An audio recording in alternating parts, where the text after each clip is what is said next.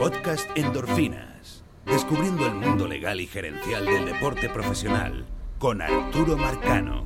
Bienvenidos a un nuevo episodio de Endorfinas.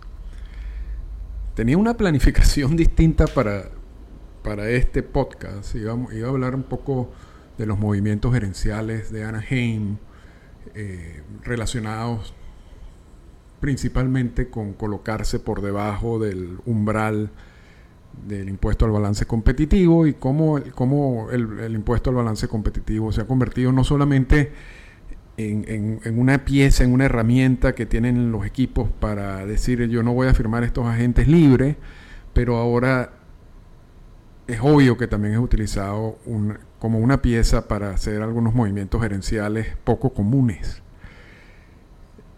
Y, esa, y esa fuerza que tiene el, el CBT yo creo que vale la pena resaltarla, ¿no? Y hablar un poco en detalle sobre todo eso. Y además que en la Liga Mexicana de Béisbol, por ejemplo, se está incorporando el uso de, lo que ellos llaman el impuesto al lujo. Y yo tengo amigos en, la Liga Mexicana de Béisbol que me escuchan y les voy a recomendar que no usen ese término de impuesto al lujo, ese término o e, e, esa manera de, hablar de ese impuesto que, fue la, la manera original eh, en, las grandes ligas fue eliminada porque no, no pueden, ninguna liga y, los jugadores menos pueden tener una relación, relacionar lo que es la nómina o la inversión en nómina con lujo.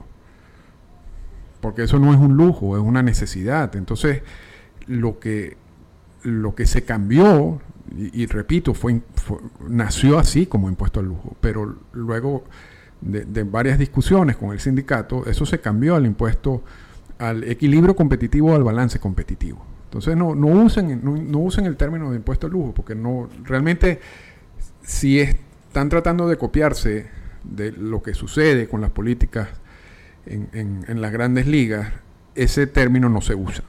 Se usa el, impuesto al equilibrio competitivo o al balance competitivo que, te da una mejor forma de entender la razón de ese impuesto.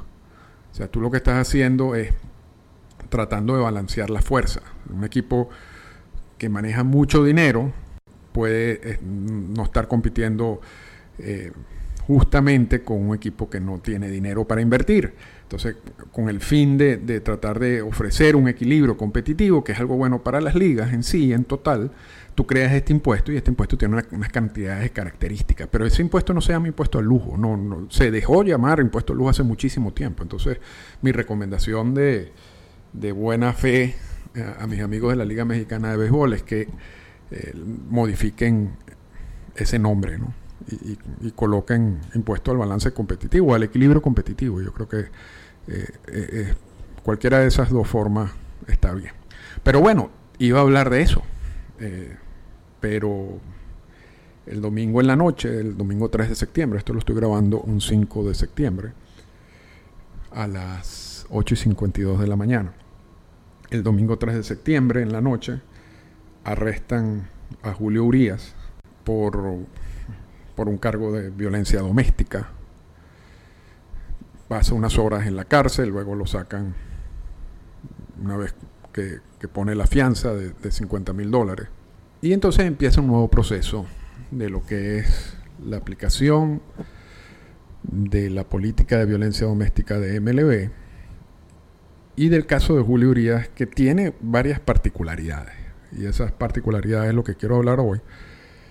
Y vamos a ir y vamos a ser muy técnicos hoy ¿no? en el sentido de que vamos, vamos a citar la política y vamos a citar algunas fechas para que esto quede claro porque a diferencia el caso de Wander Franco, que es un caso que nunca habíamos visto en el sentido de, de que va a ser procesado enteramente bajo lo que dice la política y no como el caso de Felipe Vázquez que, simplemente fue sancionado luego de que fue arrestado y por los cargos de, relacionados con relaciones con, sexuales con menores de edad o, corrupción de menores de edad, etcétera.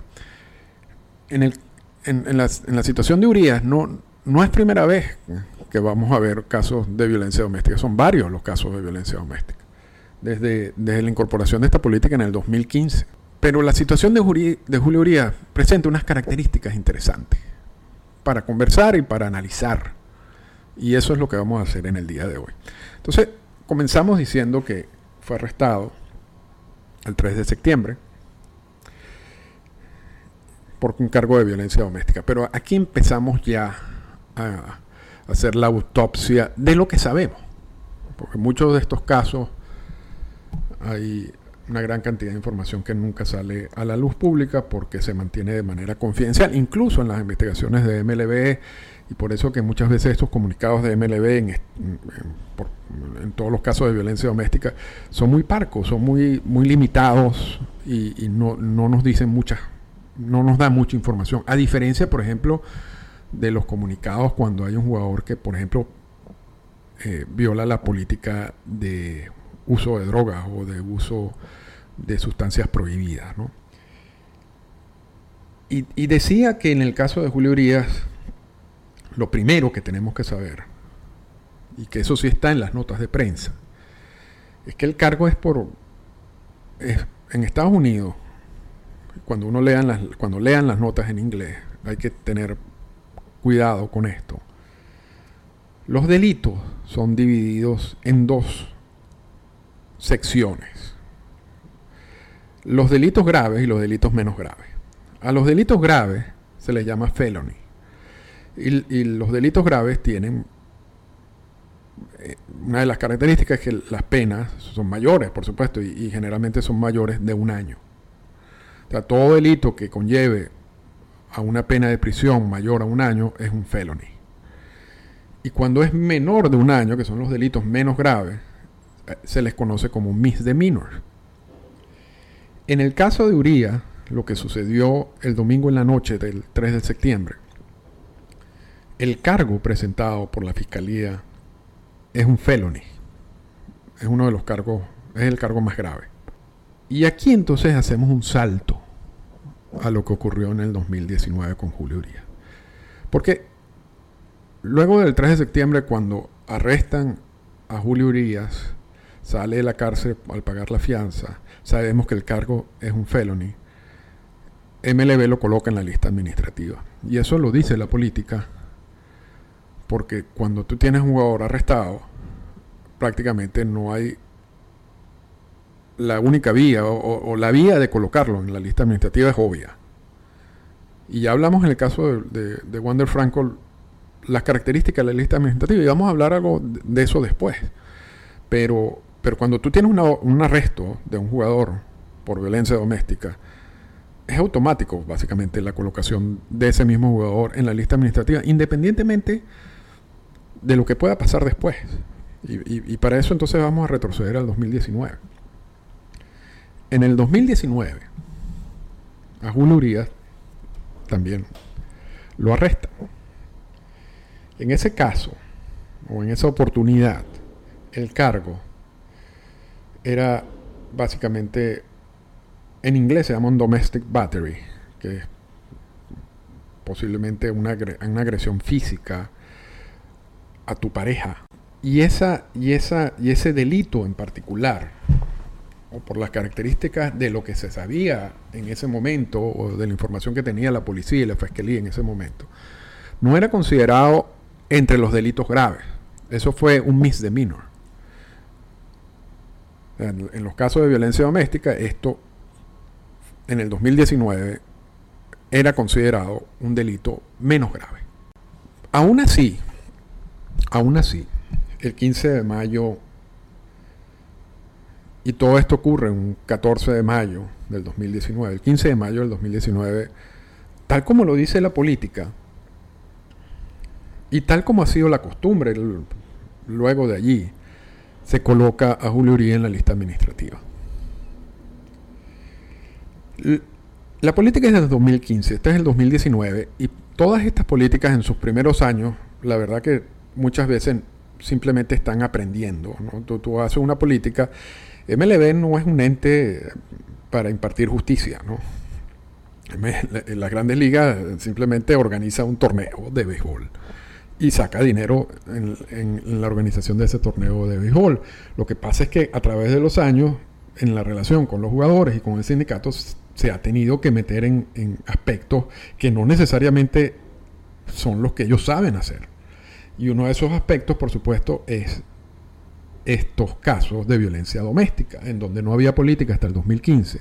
Se genera una política en el 2015, pero luego hay que entender que, las políticas, estas políticas y todas las políticas, nunca son perfectas y siempre se presentan casos y se presentan situaciones que tú al final terminas modificando la política para, adaptarte a los errores que tú has podido cometer con, en la promulgación de la misma política. Pero la manera en general, como se ha manejado estos casos desde el principio, es que una vez que ocurre un caso de esto, donde hay un arresto, tú lo colocas en la lista administrativa y eso pasó, repito, un 15 de mayo del 2019. Tú tienes siete días para investigar. Luego de esos siete días, tú tienes que tomar una decisión. O puedes pedir una decisión en el sentido de que sacar al jugador de la lista administrativa. O puedes pedir una prórroga de siete días más para seguir investigando, porque tú no tienes la información todavía. En el caso de Julio Urias del 2019, el 21 de mayo del 2019, MLB decide sacarlo de la lista administrativa. No lo sanciona, simplemente lo saca de la lista administrativa. Muchos han podido pensar, porque aquí es donde viene quizás la confusión del caso de Urias original, en que allí termina su caso. Porque si no tienes pruebas suficientes para extender ese proceso de, la colocación en la lista administrativa, al punto que tienes que sacarlo de la lista administrativa. mucha gente, y ante la falta de información, es lógico pensarlo de esa manera, puede llegar a la conclusión de que simplemente no habían pruebas suficientes para sancionar a Uría en ese momento, en, el, en el, 21, el 21 de mayo del 2019. Solo que la política habla en que, existe la posibilidad de sacar al jugador de la lista administrativa condicionado a que si sucede algo en su proceso legal, que en ese momento estaba abierto, o, si a través de ese proceso y, y, MLB no cerró la investigación al sacarlo en la lista administrativa en el 2019, siguió su investigación. Y si a través de todo ese proceso de investigación surge alguna prueba que justifique una sanción, el comisionado puede hacerlo. Aun cuando ya Urias no está, no estaba en la lista administrativa. Entonces, el 21 de mayo lo sacan de la lista administrativa sin sanción alguna. En junio del 2019, la fiscalía encargada del caso no presenta cargo.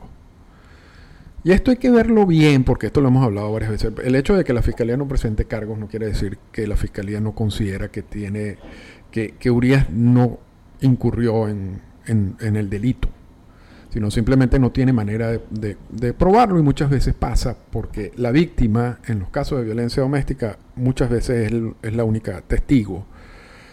Y si se rehúsa a, a colaborar con la fiscalía, muchas veces la fiscalía decide no irse por el proceso y no presenta cargos. Pero eso no quiere decir que Urias fue inocente en el 2019, simplemente que la fiscalía, repito, decidió no presentar cargos. Aún así, a Urias se llegó a un acuerdo con él para que hiciera unos cursos de violencia doméstica de 52 semanas. Esto fue en junio del 2019. Urias estaba jugando en todos estos procesos. O sea, el 21 de mayo del 2019 Julio Urias estaba activo en la Grandes Ligas. El 19 de agosto del 2019, MLB suspende a Julio Urias por 20 juegos. Esos 20 juegos, y le incluyen 5 juegos en que estuvo suspendido o en lista administrativa, porque la lista administrativa no es una sanción, mientras estuvo en lista administrativa entre el 15 de mayo y el 21 de mayo. La conclusión de todo esto es que sacan a Urias de la lista administrativa, está activo a partir del 21 de mayo, la fiscalía no presenta cargo. Pero en todo ese proceso, más la investigación de MLB, que obviamente seguía activa, MLB decidió que era necesario una sanción, porque había de alguna manera una violación de la política. Y eso lo decía en junio. Y repito, le dan la sanción de 20 juegos. Esto es un caso extraño porque, y invito a, los que me escuchan a que, me, me digan si estoy equivocado, este es el único caso que yo veo en un jugador que entra en la lista administrativa, sale de la lista administrativa la semana, sin ser sancionado y básicamente sin nada, sin ninguna otra nota por parte de MLB, y luego es sancionado por el mismo caso en junio de ese mismo año. Normalmente lo que ha pasado con todos los casos es que cuando tú entras en la lista administrativa, y vamos a hablar de eso, lo que dice la política específicamente ahora, pero normalmente lo que sucede es que tú terminas sancionado o, o dicen no hay motivos para sancionarte. Sea, la lista administrativa es un primer paso que termina en la sanción o en la decisión de MLB de no sancionar. Lo que no se había visto hasta este momento y no hemos visto después es un jugador que entra en la lista administrativa, sale de la lista administrativa, no es sancionado y después es sancionado. Y vamos a explicar por qué en el caso de Urias quizás pasó eso y por qué en otros casos no ha pasado. ¿Ok? Y para eso tenemos que hablar de la política en sí. Y eso, la política de, violencia doméstica, agresión sexual y abuso de menores está en el anexo 52 del convenio laboral. Por ejemplo, el, el anexo 46 es el que trata de todos los, puntos internacionales. El anexo 52 incluye esta política. Y vamos a empezar diciendo, porque muchas, porque hemos leído, lo que hemos leído el domingo para acá, es bueno, ya Urias es reincidente, ya ocurrió un cargo en el, un caso en el 2019. ¿Cómo afectará la reincidencia en caso de que sea culpable en esta oportunidad o que sea sancionado de nuevo? No vamos a hablar de culpable o inocencia, sino que sea sancionado de nuevo. ¿Cómo, cómo afecta esa reincidencia en la posible sanción? Y a diferencia, por ejemplo, del caso de la política de uso de esteroides, la política de drogas, se llama así el drug policy, que te dice, si tú usas esteroides una primera vez son tantos juegos de sanción, si es la segunda vez son muchos más juegos de sanción y si es una tercera vez estás sancionado de por vida. Entonces allí es clara cómo, cómo afecta la reincidencia en las sanciones. La política de violencia doméstica no habla de eso. De hecho, la definición de violencia doméstica habla de un patrón de conducta. Lo que quiere decir que en sí, si tú eres sancionado por violencia doméstica,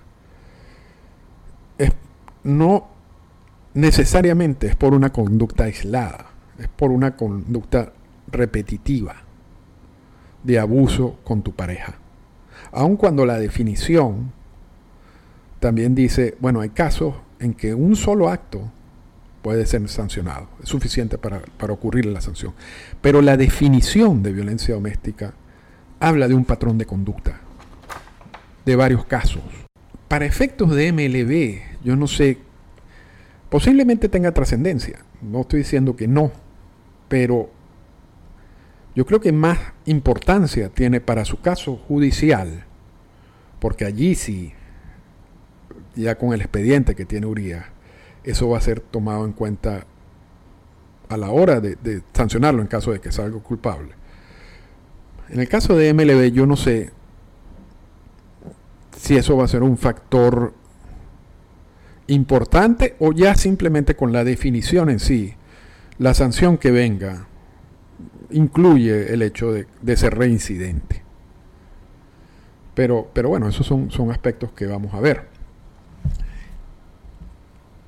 ¿Cómo, cómo opera, cómo, cómo funciona la política? Y vamos entonces a, hacer un, breve análisis para que entiendan.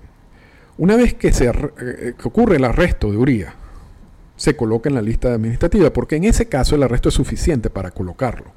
Y aquí es la diferencia con el caso de Wander Franco, donde Wander Franco no hay un arresto de Wander Franco. Hay, hay, lo que hay son unos alegatos. Y hablábamos del caso de Wander Franco, de qué tan fuerte tienen que ser los alegatos para poderlo incluir en una lista administrativa, porque, porque eso no, tú no puedes incluir a un jugador en lista administrativa por cualquier caso, por cualquier cosa. ¿no? Tú tienes que tener base. Entonces, en el caso de Uría, hay un arresto. No solamente hay un arresto, sino es un arresto por un cargo grave, por un felony. Y ya eso es suficiente para colocarlo allí, en la lista administrativa, e iniciar las investigaciones correspondientes. Esos siete días de... Porque cuando tú colocas al jugador en lista administrativa, tú tienes siete días para investigar y luego decidir. Esos siete días pueden ser prorrogables una vez más, una sola vez más. Lo que quiere decir que vas a tener 14 días para investigar. Eso es la manera como estuvo diseñada esta política inicialmente, pero vimos en el caso de Trevor Bauer, y, lo vimos porque toda la semana habían los anuncios, se prorroga de nuevo los siete días, se prorroga de nuevo los siete días, que muchas veces esa cantidad de días no es suficiente para, tu, para que MLB pueda recabar las pruebas necesarias a la hora de tomar una sanción. Y tienes que prorrogarlo muchas veces o varias veces. Y en el caso de Wander Franco, ya la situación como que llegó a un punto en que tanto MLB como el sindicato, el sindicato dijeron, mira, yo no, no, no, no, vamos a irnos por este, por este proceso de todas las semanas ir anunciando que sí, vamos a prorrogar esto más, sino vamos a, a poner, y pasó en el caso de Wander Franco, es colocado en lista administrativa hasta nuevo aviso. Y eso no es lo que dice la política, pero, pero estamos entendiendo que estas son como modificaciones en la práctica que sobre la política que eventualmente van a ser, por supuesto, integradas como texto en la política. Pero pudiera pasar, pudiera pasar que un caso de un jugador que, que es arrestado por un cargo menor, seguramente, y que MLB decida no colocarlo en la lista administrativa y esperar por más pruebas o incluso por una decisión judicial. Eso te lo, eso te lo permite la política. Vamos a, vamos a suponer, repito, que un jugador es arrestado por un cargo menor relacionado con algo de la, por supuesto, de la política de violencia doméstica. Y MLB decide, mira, la verdad que en este caso en particular, yo no lo voy a colocar en la lista administrativa, voy a esperar a ver qué, qué pasa con, con su cargo, con su caso judicial. O si aparecen más pruebas, entonces quizás en ese momento yo lo, incorporo en la lista administrativa. Pero en este, en este momento no tengo las pruebas suficientes para hacerlo. Eso es posible. Pero cuando se coloca al jugador en lista administrativa, como el caso de Julio Uría, o el caso de Wander Franco, es obvio pensar que hay algunas pruebas que tiene MLB para hacer eso. Y, seguramente estará buscando más pruebas para determinar cuál es la sanción. Porque incluso si tú colocas un jugador en lista administrativa por la razón que sea, este jugador tiene derecho a apelar.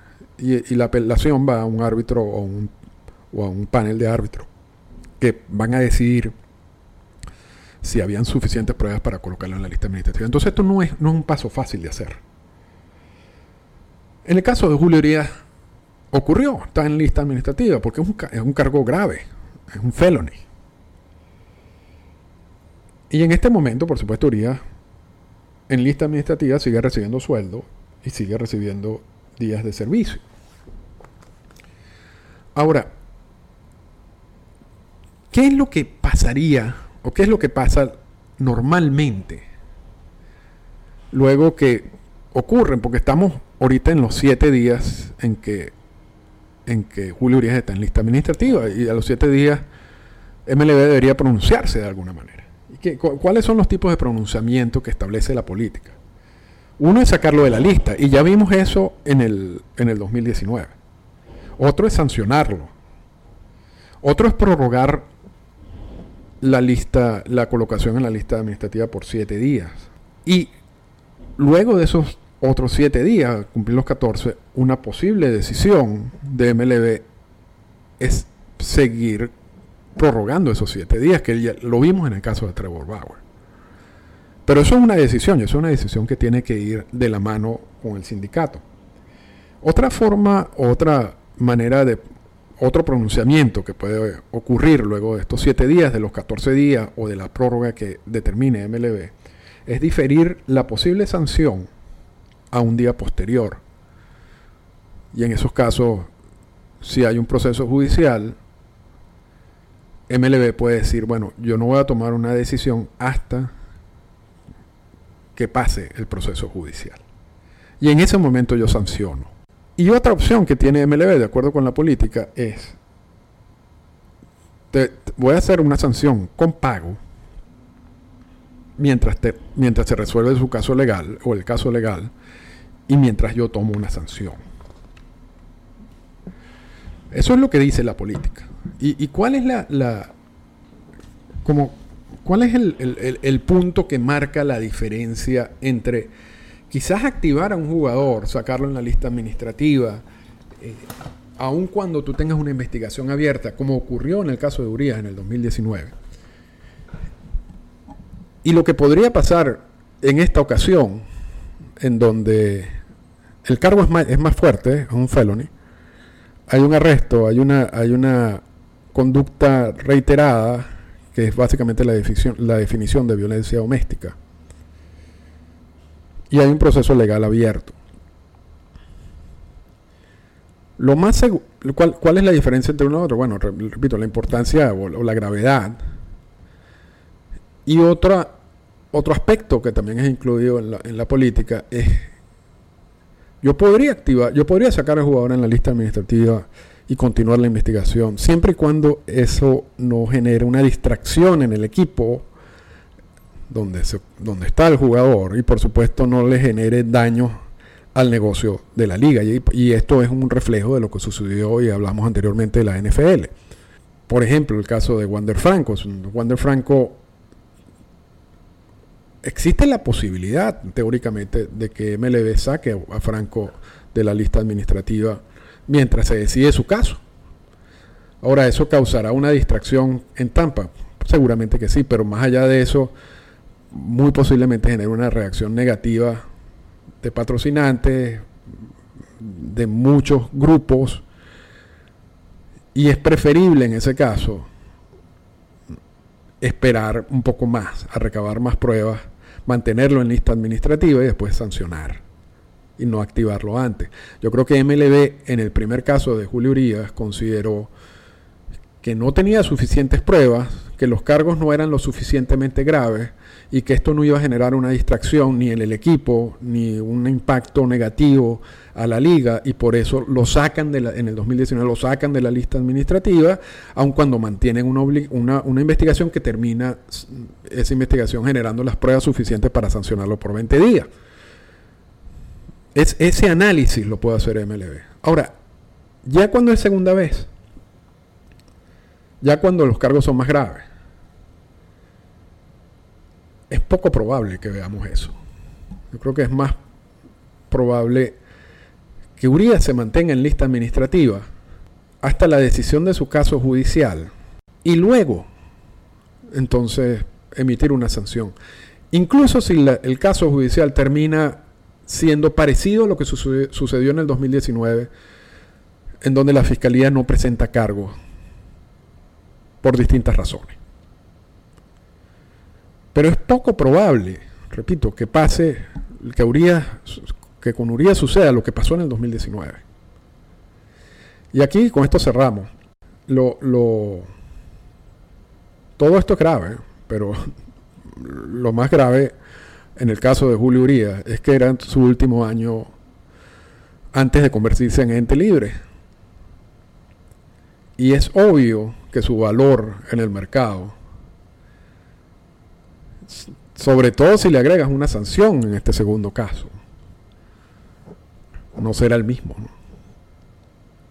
Y más allá de que, de que la reincidencia y, que, y la necesidad de ayuda que pueda tener el jugador mexicano, que es clave, porque esto hasta ahora no ha generado, ha generado, bueno, ha pasado de ser un misdemeanor, un caso menos grave, a un felony, un caso más grave, pero esto muchas veces termina en situaciones muchísimo más graves también.